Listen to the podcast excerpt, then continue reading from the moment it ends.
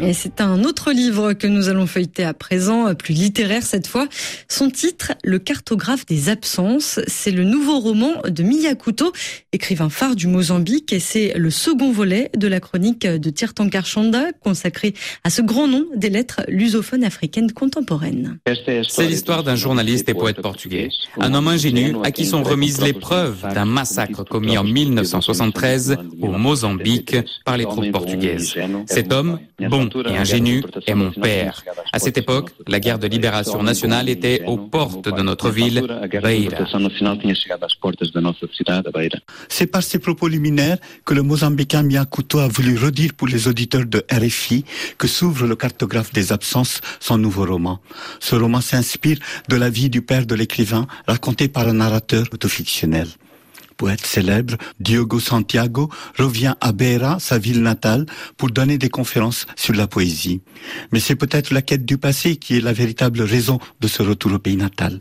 La quête à corps perdu dans laquelle Diogo s'est lancé s'accélère lorsqu'une belle et jeune admiratrice, croisée lors d'une de ses conférences, lui transmet les archives de l'ancienne police politique coloniale. Ces archives concernent les activités subversives du père du narrateur, qui fut journaliste et poète à son tour et qui avait épousé la cause des Africains colonisés. Les années 1970, auxquelles ces archives font référence, furent un tournant dans les colonies portugaises en Afrique, avec la montée en force des mouvements de guérilla.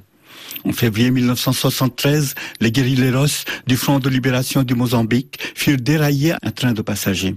En représailles à cette embuscade, de terribles atrocités furent perpétrées par l'armée coloniale contre les populations locales, notamment dans la ville de Inaminga, à quelques encablures de Beira. Diogo se souvient d'avoir été témoin de ces atrocités. Âgé de 10 ans à l'époque, il était à Inaminga où il avait accompagné son père journaliste, Miyakuto. Toute fiction a ses origines dans le réel. C'est en revisitant Beira que j'ai appris qu'à Inaminga, situé à quelques encablures de ma ville natale, l'armée portugaise avait perpétré le massacre le plus brutal de l'histoire coloniale. On l'a oublié aujourd'hui, même ici au Mozambique. Il m'a fallu descendre au plus profond de la mémoire collective pour saisir toute l'ampleur de cette tragédie. La quête des fantômes du passé est le véritable thème du roman, le cartographe des absences. Aux côtés du père disparu, dans les pas duquel le narrateur semble vouloir inscrire son devenir, apparaissent quelques figures de femmes, dont la plus remarquable est sans doute Maniara, femme noire, hiératique, croisée dans les ténèbres d'Inaminga. Elle est une Antigone noire déterminée à accomplir les rituels célébrant les martyrs de sa communauté.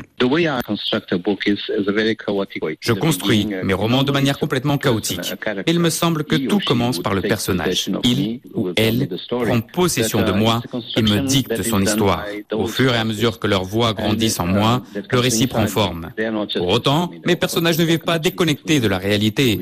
Les voix intérieures sont connectées à la diversité des vies et des voix qui caractérisent le monde mozambicain, je me définis comme un traducteur de ces réalités et pas seulement comme écrivain.